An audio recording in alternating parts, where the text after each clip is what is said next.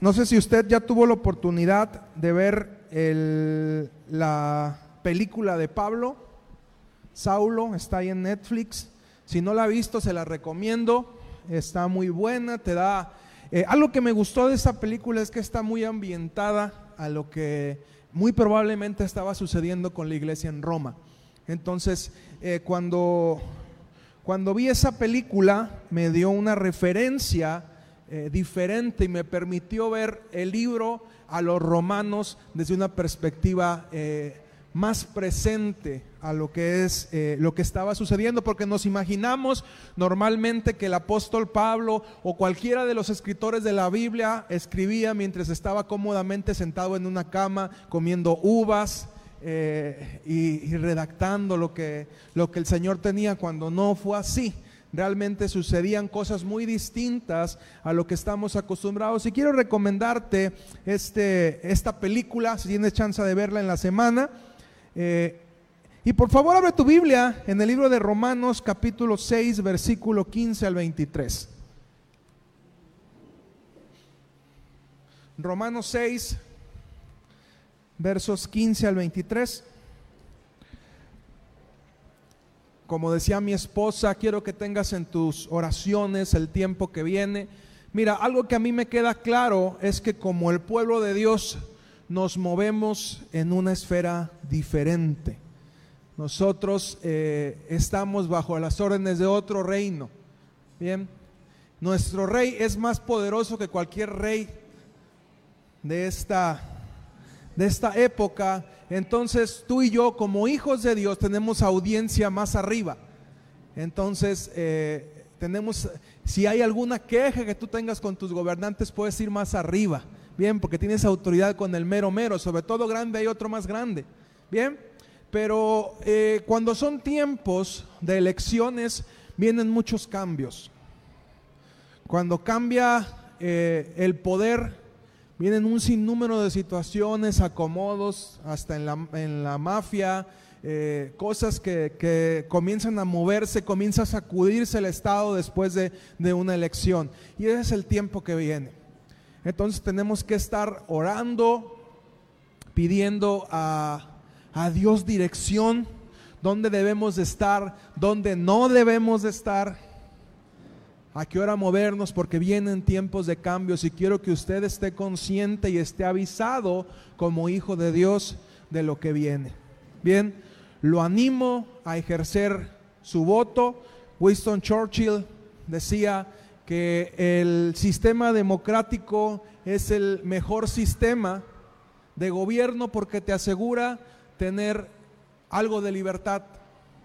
No es el mejor, pero decía Winston Churchill, primer ministro por muchos años de, la Gran Bretaña, decía, es el mejor sistema. Y créame que usted y yo vivimos bajo el mejor sistema de gobierno.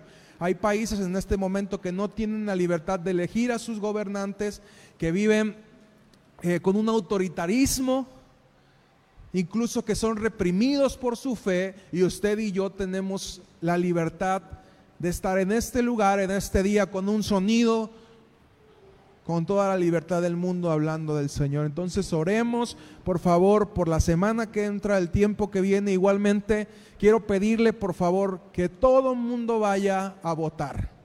Es parte de nuestra responsabilidad como ciudadanos y como parte de la honra ante la autoridad local. Entonces, por favor, vaya a votar la siguiente semana. Bien, bien. Romanos 6:15 dice, que pues pecaremos porque no estamos bajo la ley, sino bajo la gracia?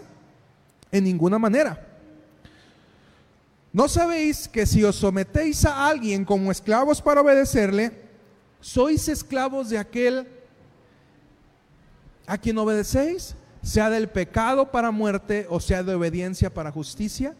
Pero gracias a Dios que aunque erais esclavos del pecado, habéis obedecido de corazón aquella forma de doctrina a la cual fuiste entregados. Y libertos del pecado, viniste a ser siervos de justicia. Hablo como humano por vuestra humana debilidad, que así como para iniquidad presentasteis vuestros miembros para servir a la inmundicia y a la iniquidad, así ahora para santificación presentad vuestros miembros para servir a justicia. Porque cuando eras esclavos del pecado, eras libres acerca de la justicia. Pero qué fruto teníais de aquellas cosas de las cuales ahora os avergonzáis, porque el fin de ellas es muerte. Mas ahora que habéis sido libertos del pecado y hechos siervos de Dios, tenéis por vuestro fruto la santificación y como fin la vida eterna. Porque la paga del pecado es muerte, mas la dádiva de Dios es vida eterna en Cristo Jesús, Señor nuestro. Hay una frase muy conocida que dice que cuando uno es joven, tiene el tiempo, tiene las fuerzas, pero no los recursos. Cuando eres adulto, tienes las fuerzas, tienes los recursos, pero no tienes tiempo. Y cuando eres anciano, tienes los recursos, tienes el tiempo, pero no tienes las fuerzas. Bien, entonces pareciera que nunca podemos lograr y hacer lo que, lo que quisiéramos, que siempre hubiera algún tipo de traba para lo que queremos lograr. Eh, cuando somos jóvenes, anhelamos eh, hacer un montón de cosas, tenemos tanta, eh, tanta fuerza, tanto ímpetu, tanto deseo de hacer cosas, que algo que nos choca, que nos molesta, que no podemos soportar es que nos pongan límites. Y cuando quiero ir a, una fiesta y el papá o la mamá dicen, no vas, ¿qué sentimos? Alegría que inunda nuestro ser, que brota por nuestra boca, agradecimiento y pasión por, por nuestros padres. Amén. ¿Quién dijo? No sé, Rick, suena falso.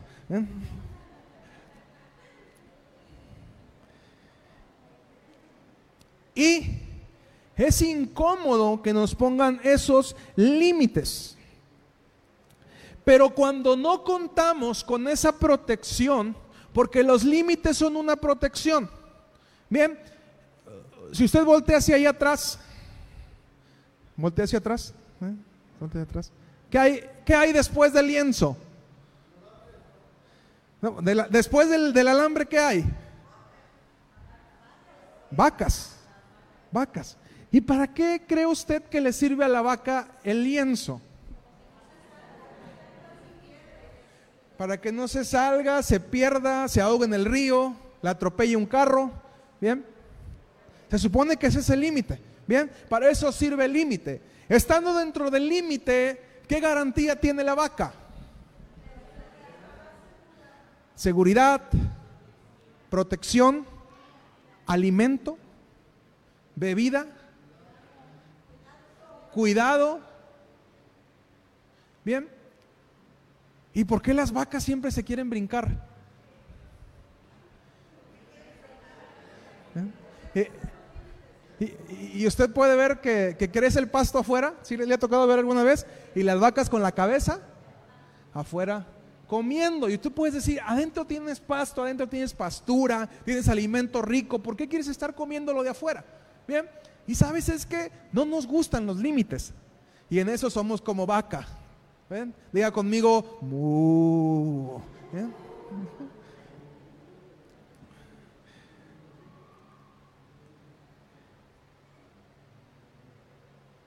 Y lo que significa la familia, una bendición para nuestras vidas en los años más complicados, porque cuando jóvenes solemos no tomar las mejores decisiones. Y lo que sirve de protección, nosotros lo comenzamos a ver en vez de una bendición como una maldición. Ay, no, ahí viene otra vez mi mamá. Ay, yo quería ir y siempre me dice que no. A mí me gustaba ese muchacho, yo quería ese muchacho y ella me dijo que no, que no me convenía. o viceversa. Sin saber que aquello que nos molesta tanto y nos privó de determinadas experiencias, termina ser lo que nos salva la vida. Di conmigo, mi familia está creada para salvarme la vida. Obviamente no en todos los casos, hay familias que, que son algo conflictivas, obviamente, pero en la mayoría de los casos, o digamos en el plan original de Dios, la familia es el lugar donde tendríamos que estar protegidos. Bien, vamos a Gálatas capítulo 4, versículo 1 al 3.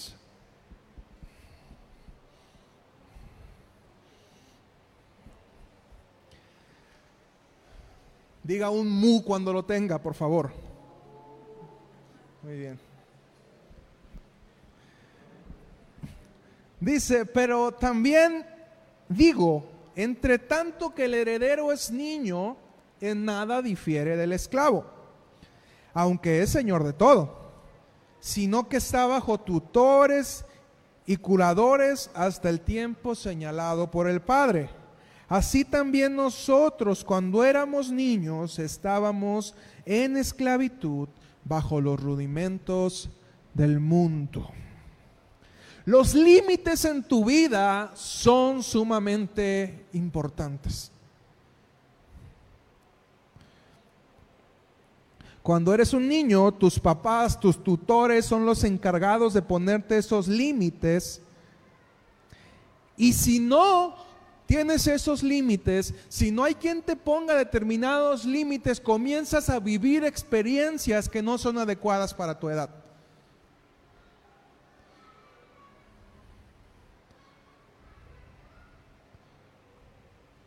¿Sí me escucharon? Cuando no hay límites en tu vida, comienzas a vivir etapas en el lugar incorrecto. Cosas diseñadas por Dios para un lugar, para un espacio y para un tiempo, las comienzas a vivir en un tiempo inadecuado y comienzas a tener experiencias en tu vida que Dios no quería que vivieras. Recuerdo en mis tiempos de preparatoria, ya había coyotes en aquellos entonces también. ¿eh? Eh, recuerdo cómo muchos de mis compañeros platicaban un montón de cosas. Fiestas, parrandas, amanecidas, eh, experiencia sexual. Estoy hablando de allá por el 2001. 2001, 2004, estudié la, la prepa. Bien. Y ese tipo de cosas en mi casa no eran permitidas. Y me generaba un cierto conflicto el creer que quizá yo me estaba perdiendo de algo, de algo bueno. Oye, todos mis compañeros vienen bien felices y yo soy el único que amargadito que estoy ahí, ¿verdad? Y oye, vamos acá, no, no, no me dejan. Oye, esto, no, no, no puedo. Y no solamente era el cuidado que me daban en mi casa, sino el cuidado que me daban en la iglesia también. Y yo en ese momento no entendía que lo que estaban haciendo por mí era algo bueno.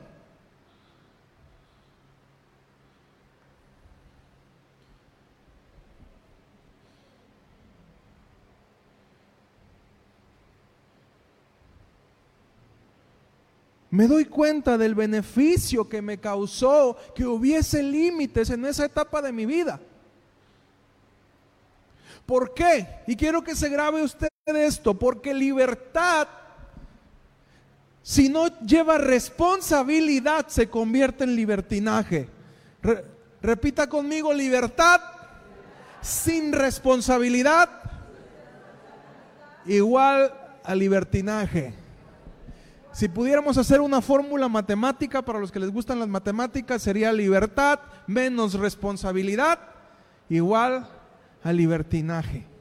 Quiero que usted ponga esta leyenda en la habitación de sus hijos, ¿bien? Y les diga, el problema matemático a resolver de hoy es este, ¿bien? Es la fórmula de vida. La fórmula de vida. Bien, y vamos a analizar qué, qué son estas palabras.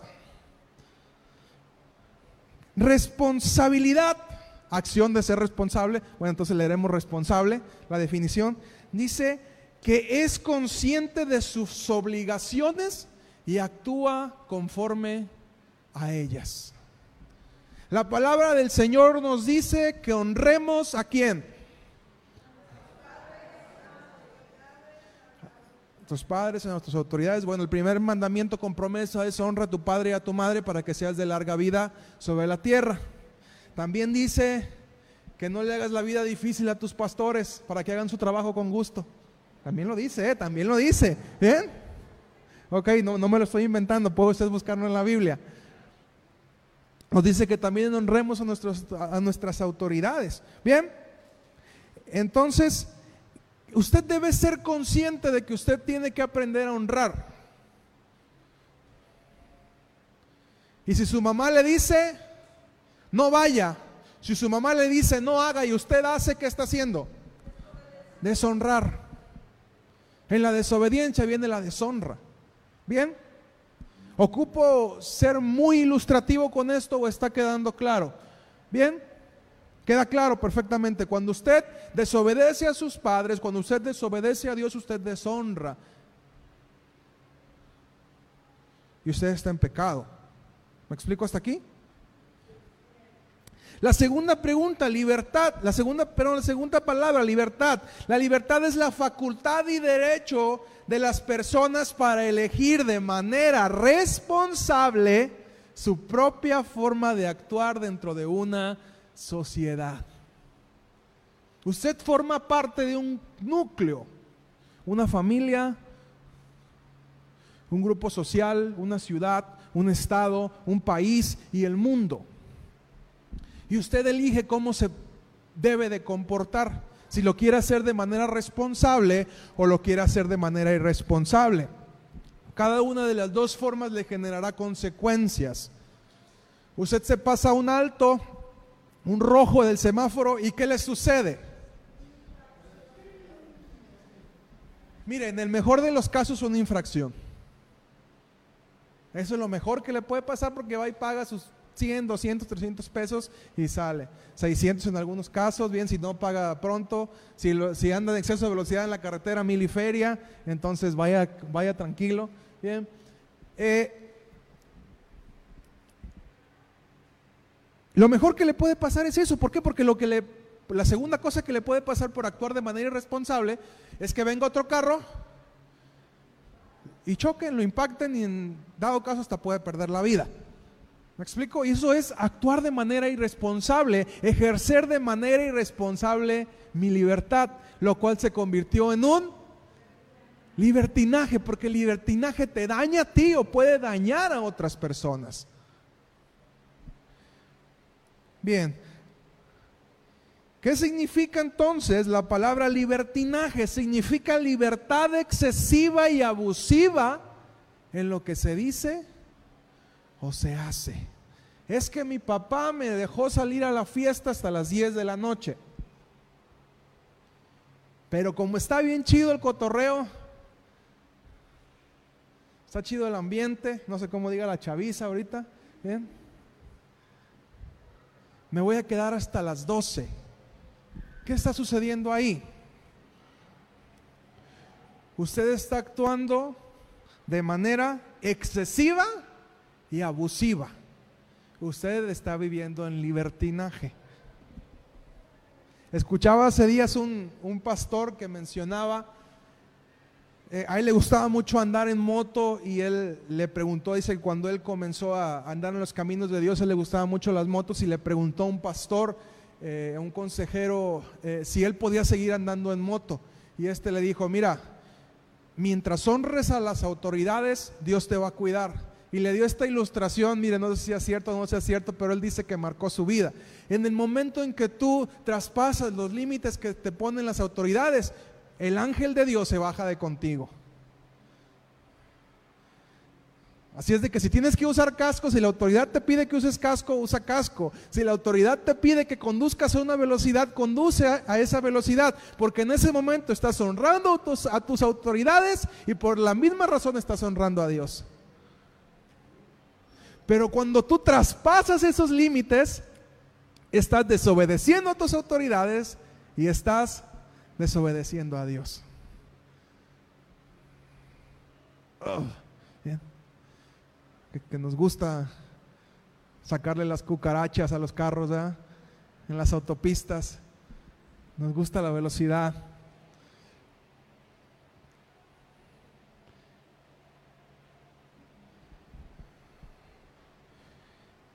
Ley natural, al menos en México, contempla que un individuo no está capacitado para tomar decisiones de importancia ni ejercer actividades que conlleven responsabilidad hasta los 18 años.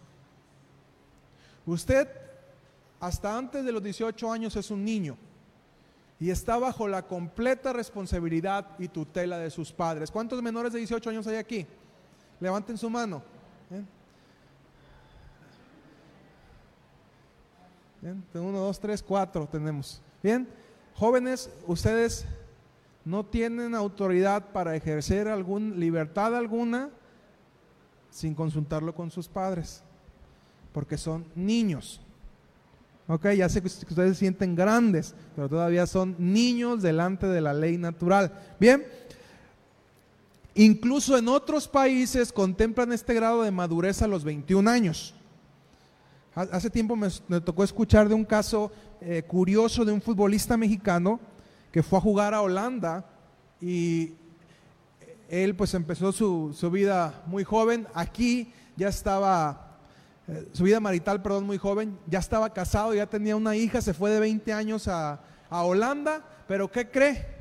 Que en Holanda no permiten matrimonios hasta después de los 21 años.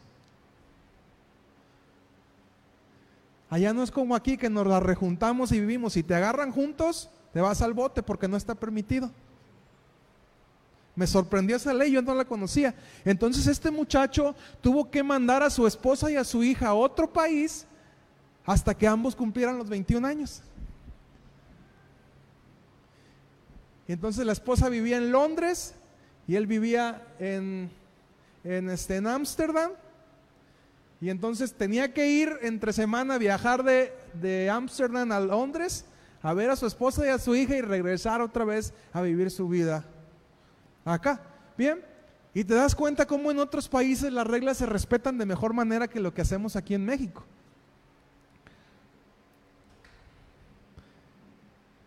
Siendo menor de edad, no puedes ejercer tu voto para elegir gobernantes. Se supone que no deberías de beber alcohol.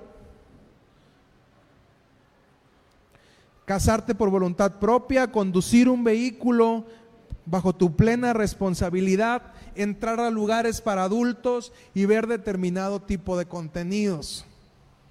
De repente hay películas que nos dice, por ejemplo, en las plataformas digitales, película para mayores de 18 años. ¿Y qué hacemos? ¿Bien? La vemos de todos modos. ¿Bien?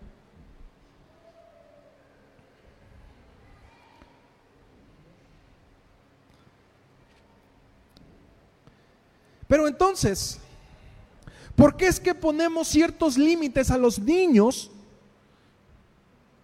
¿Cuál es la razón de que pongamos ciertos límites a los niños? ¿Amargarles la vida? ¿A los adolescentes, a los chavos? ¿Por qué les ponemos límites?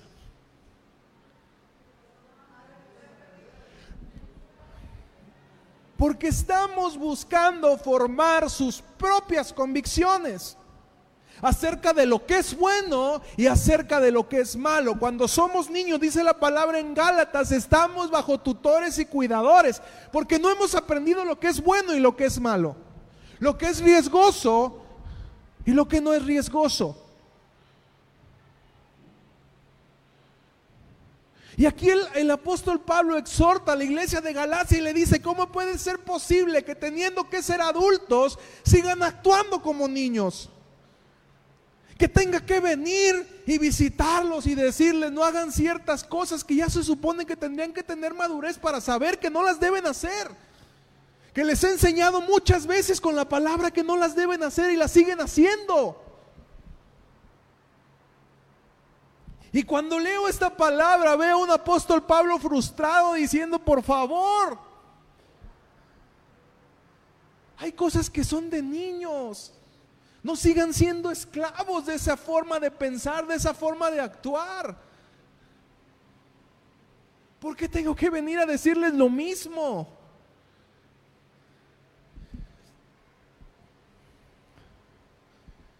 Y le enseñamos a los niños, mira, cuando veas la luz roja no te atravieses. Cuando te bajes a la calle y vayas a cruzar, voltea para allá, voltea para allá, para ver si no viene un carro. ¿O no es así? Y les decimos a las muchachas, por favor, si vas a una fiesta, no te tomes algo que no veas tú que lo destapan y te lo sirven. De ser posible, mejor no vayas a la fiesta. Por favor. Pero si vas a ir, si decidiste ir, observa qué te sirven. Cuida tus amistades. Hay gente que no te conviene.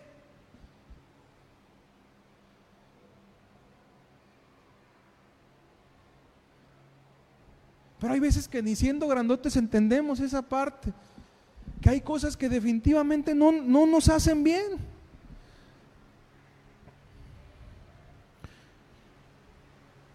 Es sumamente indispensable que como iglesia, como familia, como personas, aprendamos a enseñar a nuestros hijos qué es lo bueno y qué es lo malo, pero no solamente con lo que hablamos, sino con nuestro ejemplo.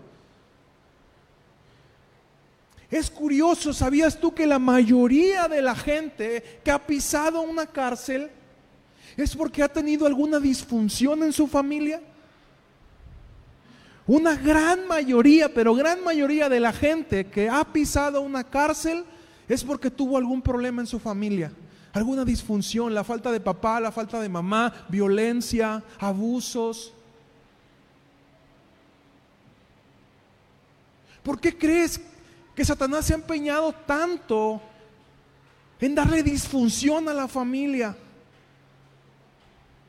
¿Por qué crees que hay tanta lucha acerca de la familia? ¿Por qué tiene que haber niños con papá y papá, niños, niños con mamá y mamá? ¿Por qué tiene que haber tanta violencia en la familia?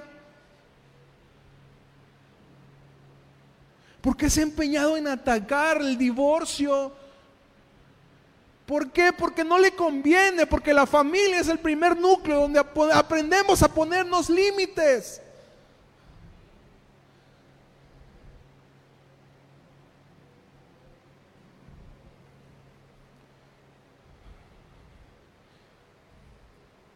Es inevitable pensar que mientras más alejamos a la religión de la formación, los principios y valores de las nuevas generaciones se alejan de un comportamiento moralmente aceptable.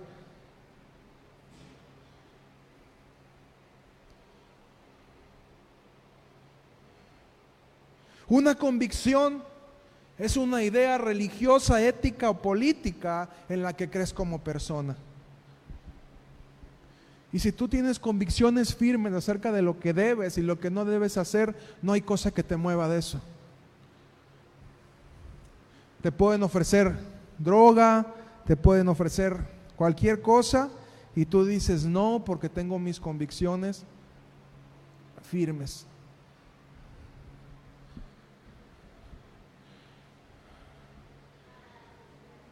Y te voy a hacer esta pregunta, entonces, ¿qué convicciones tienes tú?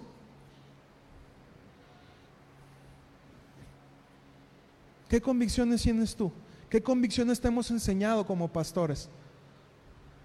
¿El sexo hasta cuándo es?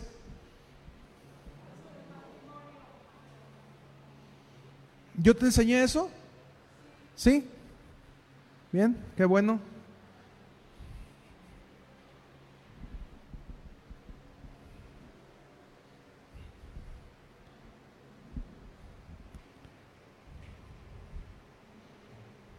¿Tienes claras tus convicciones? ¿Cuáles son? ¿En qué están basadas? ¿Realmente crees lo que dices seguir? ¿Lo honras?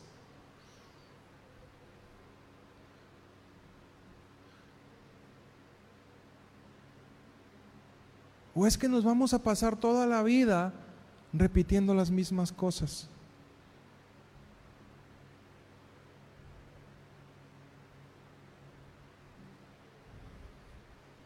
¿Sabía usted que en la cultura judía no se, no se le daba la autoridad de un hombre a un varón hasta los 30 años?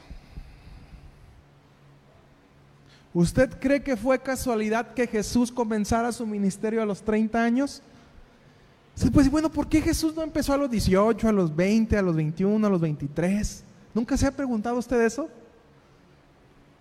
¿Por qué Jesús esperó 30 años de formación? Porque era parte de la cultura.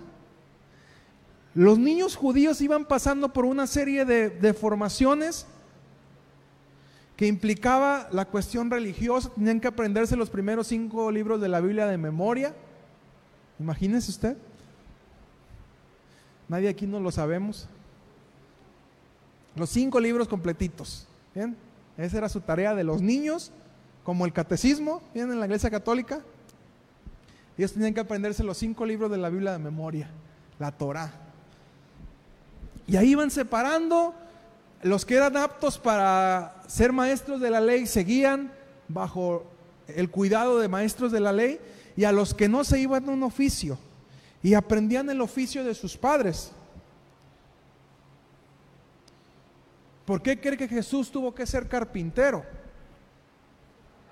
Porque su papá era carpintero y tuvo que aprender el oficio de su papá y tuvo que esperar hasta los 30 años porque era parte de su formación y a los 30 años él fue reconocido como un hombre. Y a los 30 años el hombre se podía casar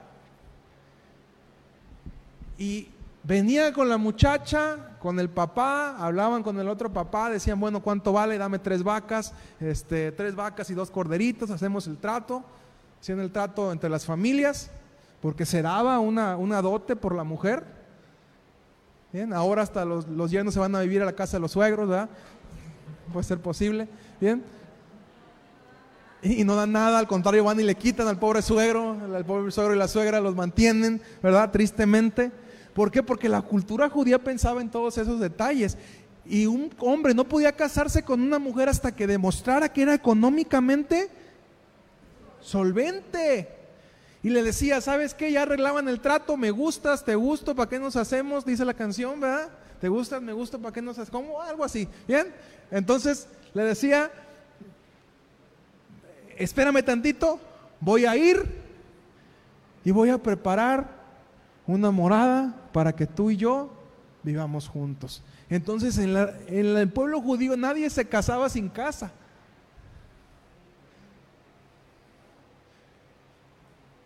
Y por eso es que Jesús cuando hizo la promesa, espérenme, voy a prepararles una morada y voy a volver con ustedes. Lo que nos estaba proponiendo era matrimonio.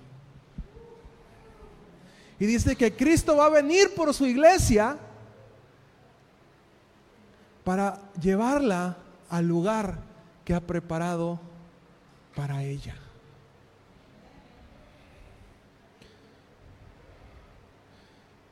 Obviamente las mujeres que alcanzan una madurez antes normalmente se casaban más chicas. Bien, tenían una capacidad de responsabilidad. Eh, entonces nos encontramos con matrimonios, normalmente mencionan que María, que estaba desposada con José, probablemente tendría eh, entre 14 y 18, 20 años. Esa era la edad más o menos en que una mujer era dada en matrimonio. Bien. Es indispensable que como iglesia nos adaptemos a los modelos de Dios en vez de los modelos del mundo. Y sabe, cada vez se vuelve más difícil. Yo, sinceramente, jóvenes, eh,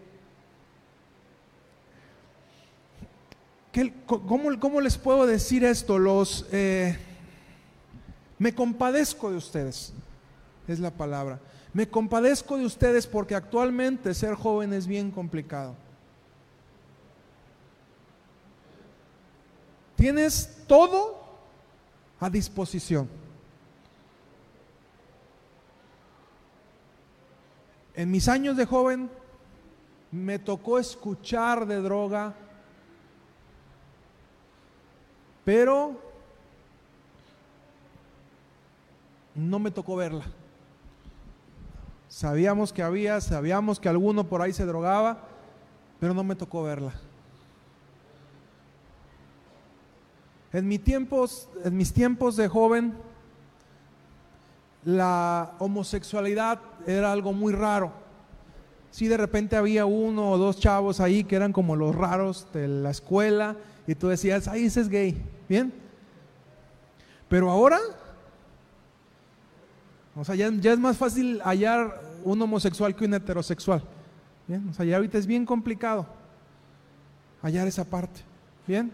El alcohol era así como que, ay, pues no, te dejan, no te dejan comprar cigarros si no eres mayor de edad o te piden la credencial. Ahorita hay una libertad, el mismo sexo. Ahora son las mujeres las que buscan a los hombres.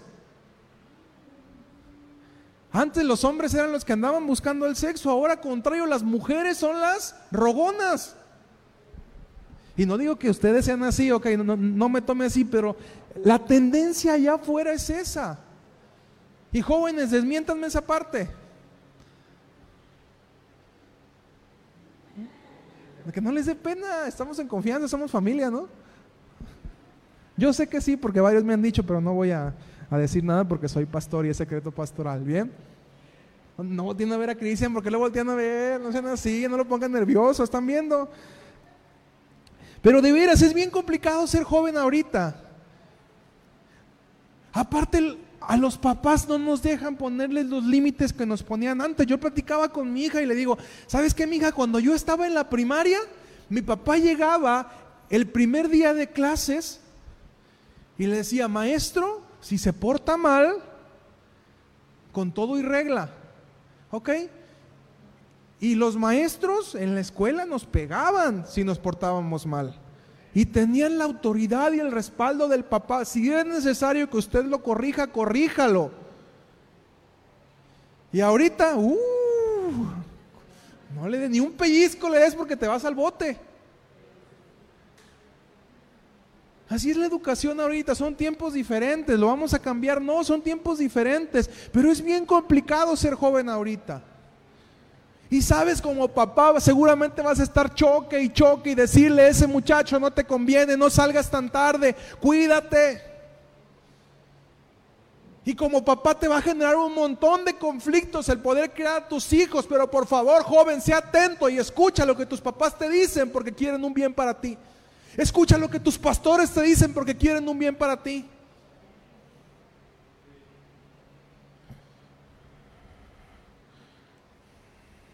La palabra nos enseña cómo educar a nuestros hijos.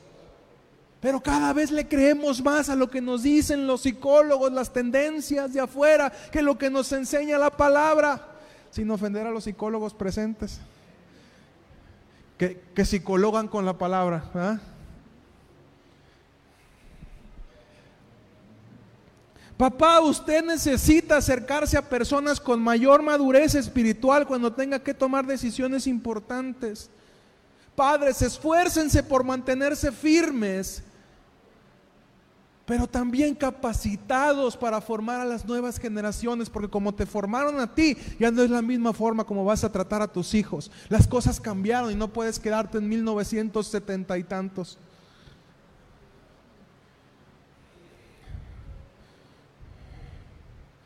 Cuando vemos lo que es la palabra que Dios dio a Moisés para el pueblo, parece que son reglas excesivas.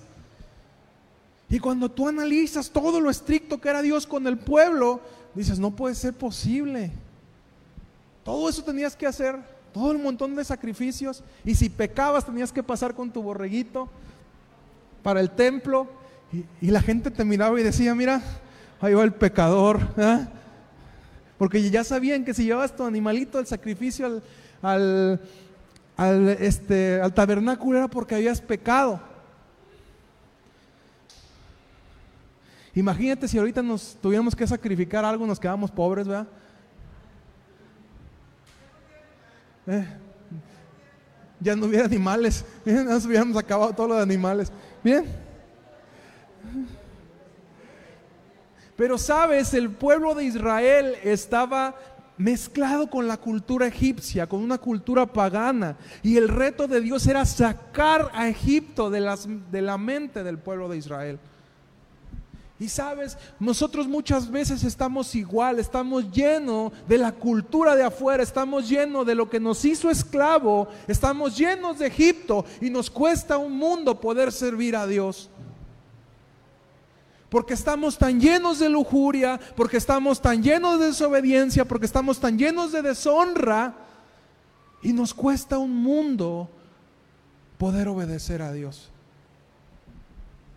Y así es de que el problema no son las reglas de Dios, sino el exceso de Egipto que tenemos en nosotros.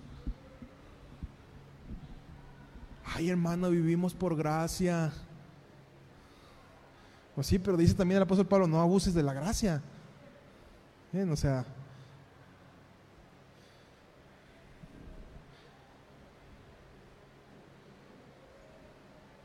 Entonces, como menciona el apóstol Pablo, ¿es necesario volver a enseñarles todas las cuestiones que se le enseñan a un niño? ¿Quién de aquí dice yo tengo menos de un año de conocer a Dios? De tener una relación con Él. Entonces nadie de aquí es niño ya. ¿Cuántas prédicas se ha chutado de su servidor?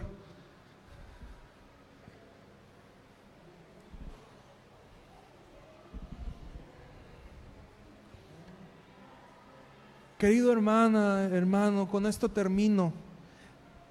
Tendríamos que ser nosotros el ejemplo de las convicciones de acuerdo a la palabra.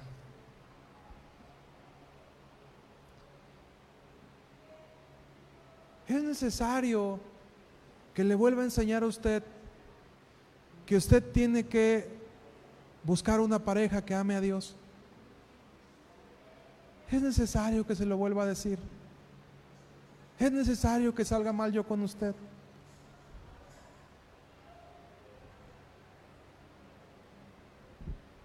Es necesario que le diga que no peque. Es necesario que le diga que no vaya a lugares donde no le conviene estar. ¿Qué de productivo va a sacar usted de ir a un antro?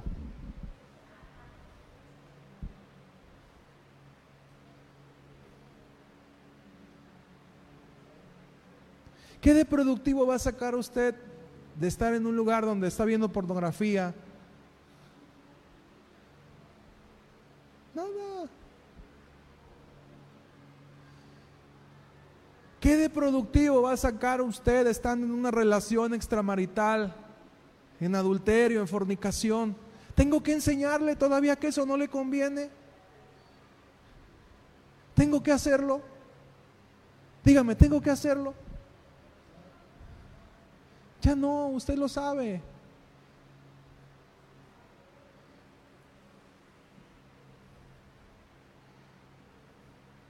Y no lo voy a hacer porque usted lo sabe, porque se lo he enseñado un montón de veces.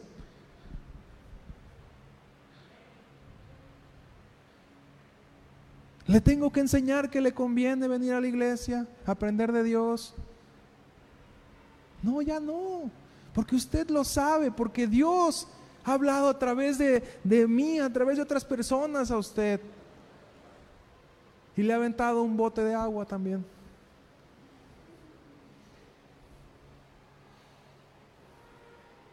¿Me explico?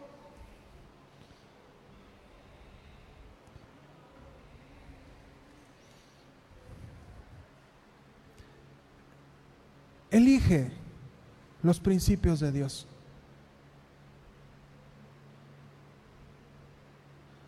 Elige los principios de Dios.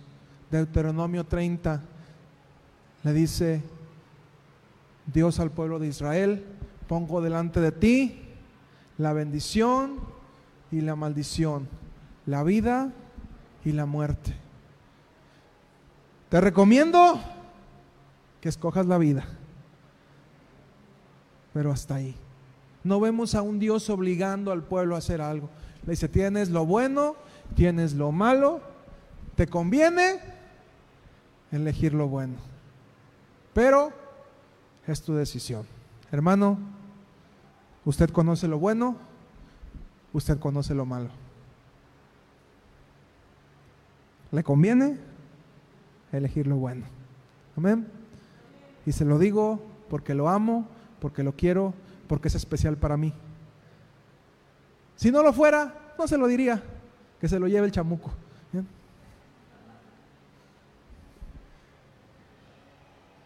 Pero un padre, cuando ama, corrige. Y aquel hijo, aquel hijo al que su padre no lo corrige, es que no lo ama. Eso nos dice la palabra. Amén. Póngase de pie, por favor. Vamos a, a orar.